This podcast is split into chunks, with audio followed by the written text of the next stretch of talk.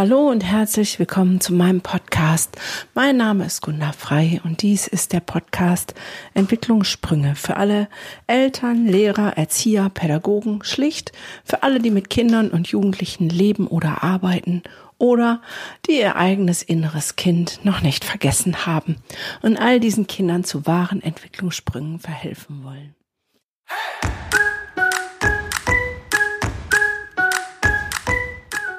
Schön, dass du wieder dabei bist. Ich freue mich von Herzen sehr darüber. Das heutige Thema ist, was ist denn mit unserem Bildungssystem bitte schön los? Und zwar Schwerpunkt Kita. Was passiert in unseren Kitas?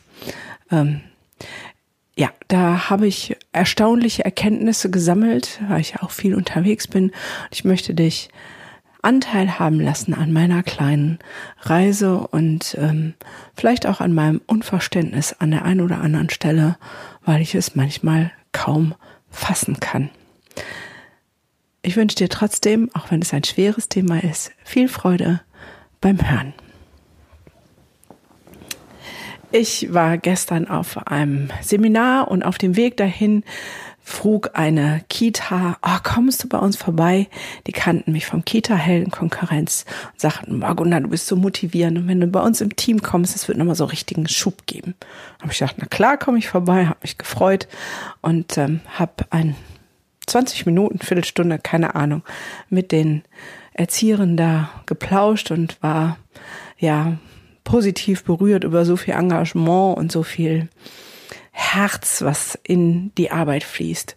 Und gleichsam war ich auch entsetzt über die Neuerungen. Das äh, ist eine Kita in Rheinland-Pfalz und da gab es neue Gesetze, die ich gar nicht jetzt alle so wiedergeben kann. Aber es gab so ein paar Eckdaten, wo ich gedacht habe, es wird immer schlimmer.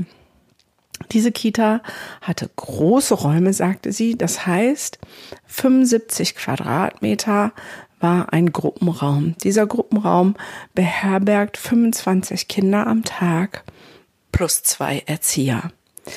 Und ähm, die neuen Vorgaben sagen, das ist äh, viel zu groß und äh, die richtige angemessene Größe sind 45 Quadratmeter. Und gleichzeitig hat es jetzt in Rheinland-Pfalz sozusagen für die Eltern den Entscheid gegeben, dass die Eltern flexibler ihre Kinder bringen können.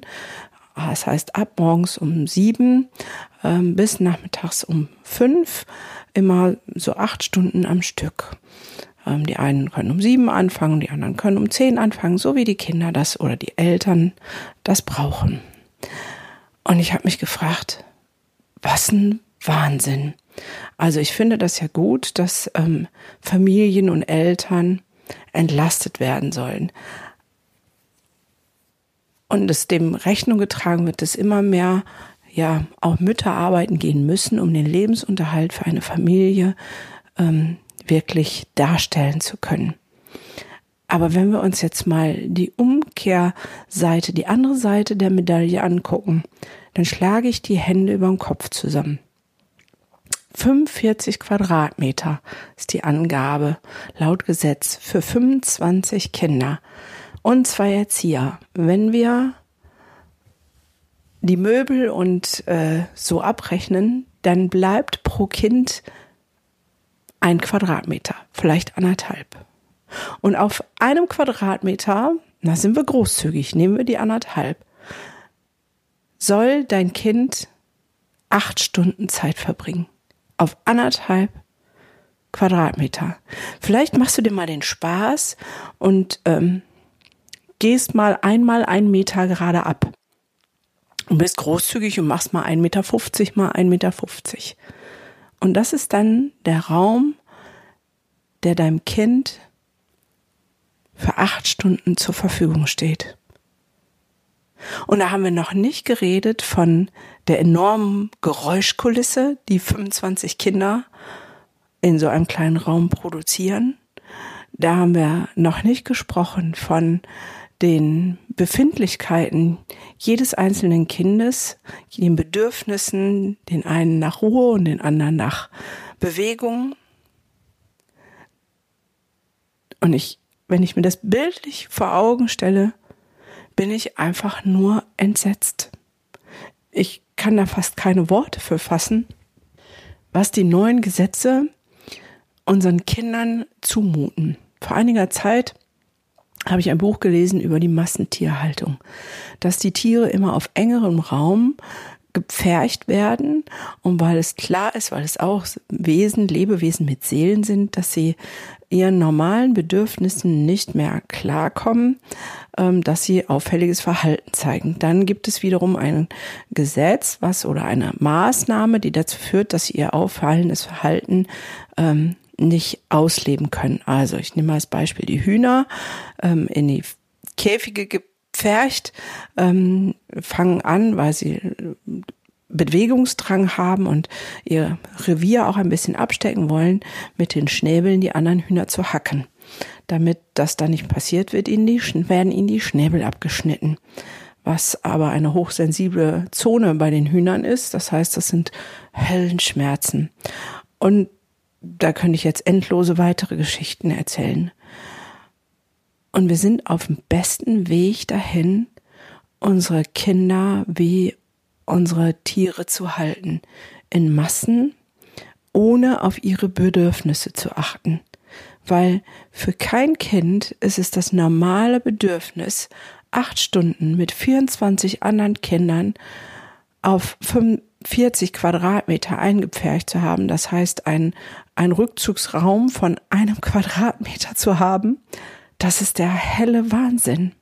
Das ist der helle Wahnsinn. Und gleichzeitig geben wir den Freiraum zu sagen, ja, und Kinder dürfen immer jünger sein. Ich weiß, als ich, also als meine Söhne klein waren, da war gerade, kippte das gerade. Erst habe ich keinen Kita-Platz gefunden für meinen kurzen, weil er zwei war und ähm, es noch keine Plätze in ausreichender Menge gab. Ich musste damals arbeiten und deswegen als alleinerziehende Mutter hatte ich keine andere Chance, als ihn in die Kita zu geben. Und als er dann drei war, habe ich keinen Platz gekriegt, weil die ganzen U U-Dreier sozusagen die Kita-Plätze gekriegt haben. Und inzwischen hat ja jedes Kind Anspruch auf einen Kindergartenplatz, ich glaube, nach Geburt. So, keine Ahnung. Ähm, und ich glaube, dass wir nicht darüber nachdenken, was das für unsere Kinder bedeutet. Zeitgleich lese ich gerade ein Buch, was heißt Seelenprügel, wo eine ja, Erzieherin, Kindergarten, Tagesstätte und Leitung auspackt und sagt, es ist gar nicht händelbar. Selbst die Erzieher, die mit größter Liebe und größten Enthusiasmus für Kinder diesen Job ergriffen haben, haben keine Chance bei 25 Kinder auf 45 Quadratmeter und manchmal fehlt auch dann die Kollegin wegen Krankheitsfall und es wird trotzdem aufgemacht, immer liebevoll auf die Kinder einzugehen und ihnen das zu geben, was sie brauchen. Wir behandeln sie nicht mit äußerer Gewalt, das heißt, prügeln dürfen wir nicht, aber wie oft werden Kinder angeschnauzt und angeharscht und es werden Regeln entwickelt, ähm, die irgendwie diesen Alltag im Kindergarten herstellen sollen, dass das überhaupt funktioniert. Und dann sind wir bei Regeln wie den Hühnern, denen der Schnabel abgeschnitten wird. Damit es irgendwie funktionieren kann, werden Regeln entwickelt von Kindern, die still sitzen müssen, mit auch schon zwei Jahren von Kindern, die genormt eingewöhnt werden müssen. Damit diese Schlachtzahl gefahren werden kann, wurde mir berichtet, es ist die Vorgabe von oben, jede vier Wochen ein Kind in die Eingewöhnungsphase zu geben. Und wenn ein Kind länger bleibt, braucht, eigentlich ist es egal, es wird trotzdem eingewöhnt. Und das ist das eine, das ist für das Kind, was eingewöhnt wird, was länger braucht, eine katastrophale Zumutung ist. Und das andere ist für die anderen Kinder ja auch, weil es kommt nie Ruhe rein. Und ein Kind, was noch nicht sozusagen bereit ist und sagt, es macht nichts, jetzt kommt das nächste kleine schreiende Kind, was eigentlich lieber bei Mama sein will, macht ja auch mit den anderen Kindern was.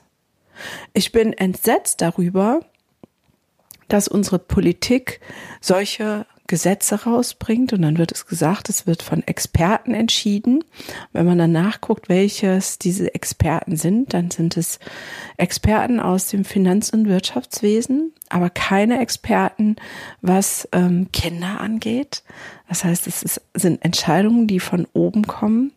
Und ich bin entsetzt über auch Eltern, die ihre Kinder gnadenlos mit einem halben Jahr schon in den Kindergarten bringen. Manchmal, weil, naja, drei Kinder zu haben ist halt anstrengend und dann ist es so laut und dann ist es gut, wenn die im Kindergarten ist, weil dann hat man ja die Auszeit. Und dann darüber nachzudenken, was das für die Kinder bedeutet. Manchmal sind es Mütter, die ganz schnell wieder arbeiten wollen, wo kein, wo dann auch nicht der Vater bereit ist, die Erziehungszeit zu nehmen und zu Hause zu bleiben. Und dann auch direkt den vollen Umfang einem drei Monate alten Baby zumuten, in der Kita zu sein. Und da frage ich mich, wo soll das hinführen? Ich möchte mal aus der Sichtweise von Kindern das beleuchten. Also ein Baby kommt auf die Welt. Wenn es auf die Welt kommt, dann äh, hat es wenig mit Bindungstheorie zu tun, sondern das Baby empfindet erlebt, erfährt, er spürt sich mit seiner Mama als eine Einheit. Da gibt es kein Ich und kein Du. Es gibt nur ein Ich. Und das Ich besteht aus Mama. Das heißt, das Baby kennt nur die Darmgeräusche, die ähm, Stimme, die Bewegungen von der Mama. Das bin ich als Säugling. Ich definiere mich über die Stimme und das, was Mama ist. Wenn jetzt diese wunderbaren kleinen Wesen schon mit drei, sechs, selbst mit zwölf Monaten in die Kita gegeben wird, heißt es für diese Kinder ein Erleben von, ich bin nicht vollständig. Und zwar die Zeit, die ich im Kindergarten bin, bin ich nicht vollständig. Ich bin nicht ganz ich, weil ein Teil von mir fehlt, weil die Differenzierung ich und du ist erst mit dem sechsten Lebensjahr abgeschlossen. Also eine krasse Beeinträchtigung der seelischen Entwicklung, weil es einen großen Dämpfer im Selbstwert gibt und zu sagen, hier fehlt was Elementares. So, wenn ich jetzt an meine beiden Jungs denke, ich weiß, meiner, mein Großer, der hat jeden Mittag Mittagszeit gemacht und er war lange überfordert nicht überfordert, sondern angestrengt von den Eindrücken des Tages, die auf ihn eingeprasselt sind. Und dann brauchte er seine Ruhezeit und diesen Mittagsschlaf. Und dann heißt es, ja, klar, im Kindergarten gibt's auch Mittagsschlaf. Ich habe mir diesen Raum angeschaut dort. Die Erzieherin hat es ein bisschen freundlich verpackt. Das sind, sagt, das sind unsere Löwenkäfige. Da musst du dir vorstellen, da stehen sozusagen zwei Betten aneinander und zwei oben drüber. Und die haben dann so ein Rollgitter, was du runterziehen kannst ähm, dass dann wie ein Gitterbettchen die Kinder nicht raus können. Das heißt, unten, das ist wie, wie Lö also wie ein Löwenkäfig. Und oben muss man dann die rein tun, die, die noch nicht klettern könnten, weil die sonst oben drüber klettern könnten und rausfallen könnten, damit die Vielzahl der Kinder, die jetzt dann schon Mittagsschlaf machen müssen, weil die viel zu klein in den Kindergarten kommen, in den 45 Quadratmeter beherbergt werden können, werden unsere Kinder übereinander gestapelt. Und da braucht ja nur einer bei sein, der nicht in die Ruhe kommt. Wie viel Ruhe findet denn dann das Kind mit dem höheren Ruhebedürfnis, was gerne die Eindrücke des Tages verarbeiten möchte und zur Ruhe kommen möchte? Wenn wir so weitermachen, erziehen wir uns eine Gesellschaft von, ja, kaputten Kindern und damit auch kaputten Erwachsenen. Wir müssen uns nicht wundern über mehr De Depressionsdiagnosen, Angstdiagnosen, Burnout-Diagnosen im Erwachsenenalter. Wir müssen uns nicht wundern über psychisch kranke Kinder, wenn wir mit ihnen so umgehen, wenn sie ganz klein sind. Und ich habe dort Erzieher gesehen, die es von Herzen gerne anders machen möchten und das System und die Vorgaben von ihr oben es ihnen nicht erlauben.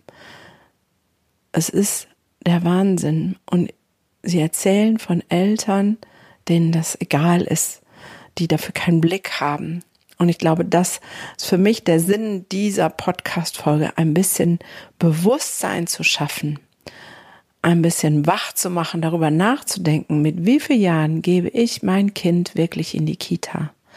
Und was mache ich, wenn mein Kind kränkelt oder wenn ich merke, es braucht eine Auszeit? Und ich weiß, dass auch da die Regeln echt kontraproduktiv sind. Was als mein Großer in der Kita war und ich gesagt habe, ähm, ich brauche eigentlich den vollen Kita-Platz, weil ich ja alleinerziehend äh, damals war und auch heute bin. Und ähm, aber es gab Tage, da hätte ich ihn gerne früher abgeholt und in der Kita war das Regelwerk so entweder ganz oder gar nicht. Das heißt, es war nicht flexibel. Das heißt, eine erhöhte Flexibilität finde ich großartig. Aber lasst uns doch darüber nachdenken, wieder neu, was wir unseren Kindern schon im jüngsten Alter zumuten. Auf Facebook und Instagram und Co. gibt's immer so tolle Sprüche und damals und wir sind durch die Felder und die Pfützen gesprungen und hatten aufgeschürfte Knie und die Hose war dreckig und ich weiß nicht was. Und wo dürfen unsere Kinder das? In 45 Quadratmeter für 25 Kinder. Mit einem Freigelände, das war jetzt eine Kita mit drei Gruppen, 75 Kinder. Ähm, ja, das Freigelände war, keine Ahnung, vielleicht 150 Quadratmeter groß. Das heißt, draußen hat dann jedes Kind zumindest zwei Quadratmeter zum Spielen. Wow, wir fangen an, unsere Kinder zu halten wie unsere Tiere. Zu unserem Profit oder zu dem Profit einiger, weil es bequem ist, weil es nicht anders geht. Geht es wirklich nicht anders? Doch, es geht anders. Jeder Elternteil kann entscheiden, Elternzeit zu nehmen. Ähm, es gibt immer Mittel, Wege und Möglichkeiten, auch finanzieller Art. Und auch Kitas haben einmal Möglichkeiten, andere Wege zu gehen und sich vielleicht an der einen oder anderen Stelle ähm, den Freiraum zu nehmen, gegen die Entscheide eines Trägers das zu machen, was sie meinen, was für die Kinder richtig ist. Es ist hier ein liebevoll gemeinter Appell darüber wieder nachzudenken, was wir unseren Kindern wirklich zumuten wollen, was wir ihnen mitgeben wollen auf ihren Lebensweg. Und ich sage immer Bildungsevolution. Wir brauchen eine Bildungsevolution. Und so viele sagen, ja, es muss sich in der Schule was tun. Ja, es muss sich was in der Schule tun. Und es muss sich was in den Kindergärten tun. Und es muss sich was in unseren Köpfen tun, wie wir mit unseren Kindern umgehen. Mir blutet das Herz, wenn ich das sehe, was ich gesehen habe und wenn ich das höre und lese. Mir blutet das Herz und ähm, ja, es wird nötig sein, mehr Kinder und Jugendlichen Psychotherapeuten auszubilden und niederzulassen, um dem Herr zu werden. Und dennoch ist es ja ein Investieren an der falschen Stelle, weil wir was reparieren, was gar nicht hätte kaputt gehen müssen oh Mann, es gibt so viel zu tun und ich will dich ermutigen, ich will dich anspornen, ich will dich heiß machen, deinen Teil dazu beizutragen. Ich möchte dich anstacheln, aufwecken, rütteln, schütteln, keine Ahnung. Sei dabei, verändere mit unser Gedankengut über unsere Kinder und unsere Gesellschaft. Und wenn dir das noch schwerfällt, wenn du denkst, Mann, mir fehlt doch selber so viel, dann will ich dich ermutigen, ähm, zu kommen, zum Beispiel zu dem nächsten Event Bildungsevolution. Der erste war ein fulminanter Start. Es war großartig. Es waren, die Hütte war voll und die Menschen haben sich inspirieren und motivieren lassen. Und am 13.06. geht es weiter äh, mit einer viel größeren Halle, damit es wirklich ein Flächenbrand wird nach und nach. Und wenn du sagst, ach Mann, mir fehlt aber so viel, noch an Wissen und an Input, was Kinder wirklich brauchen, damit ich vielleicht auch argumentieren kann mit einer Leitung, mit einem Träger, mit Erziehern, egal wo du gerade stehst, kann ich mit ja ein bisschen stolz verkünden, dass ich es geschafft habe, einen Online-Kurs fertigzustellen. Er ist in Anlehnung an mein Buch, was im Februar rauskommt. Kindern geben, was sie brauchen. Das, der Online-Kurs heißt Leben und Wachsen mit Kindern. Power für dich und dein Kind. Und es sind 44 Folgen, so wie der Podcast leicht konsumierbar, maximal 20 Minuten, aber insgesamt über fünf Stunden Videomaterial, wo es all die Basics gibt, was Kinder brauchen für eine gute Entwicklung. Wo auch das drin steht, wo dein Teil ist, wo du vielleicht mal hingucken darfst, um zu gucken, was kannst du tun in deinem Sein, damit du deinen Kindern das geben kannst, was sie brauchen. Ich werde beides hier unten verlinken unter dem Podcast, den äh, Elternkurs und den nächsten, das nächste Event, die Bildungsevolution. Und es gibt jetzt im Oktober noch ähm, den Early Early Bird Ticket Preis für 29,90 Euro. Also sei dabei, starte mit uns eine Veränderung weil es so zwingend notwendig ist, damit wir nicht anfangen, unsere oder weitermachen, unsere Kinder zu halten, wie das Tier, Tierfleisch, was wir essen, und dass wir aufhören, unsere Kinder als Ware und Massenproduktion zu sehen, sondern als Lebewesen mit Seele, Geist und Körper mit unterschiedlichen Bedürfnissen, die es gilt zu erfüllen. Ich freue mich auf jeden Fall auf dich und über dich und ähm, auch kleine Teile ähm, zur Bildungsevolution kannst du beitragen. Und das kannst du ganz einfach, indem du zum Beispiel diesen Podcast eine kleine Bewertung schreibst bei iTunes oder bei Spotify, indem du ähm, ein Sternchen drauf drückst, vielleicht sogar bei jeder Folge, nicht nur einmal, jedes Mal, damit es die Kunde in, ins Land geht darüber, was Kinder und wirklich Kinder und Jugendliche wirklich brauchen, indem du bei Facebook und bei Instagram, auch das verlinke ich dir hier nochmal drunter, ähm, kommentierst, likest und teilst.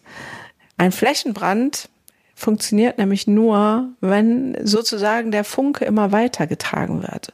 Und heute in unserer digitalen Zeit ist nichts einfacher als das, als den Funken weiterzutragen.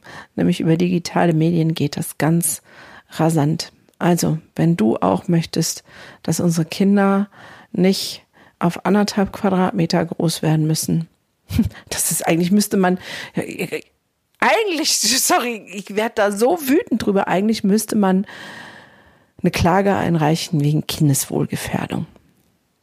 Das ist abartig, was wir machen mit unseren Kindern. Es ist abartig. Hilf mit, dass wir das ändern. In diesem Sinne, einen schönen Tag noch.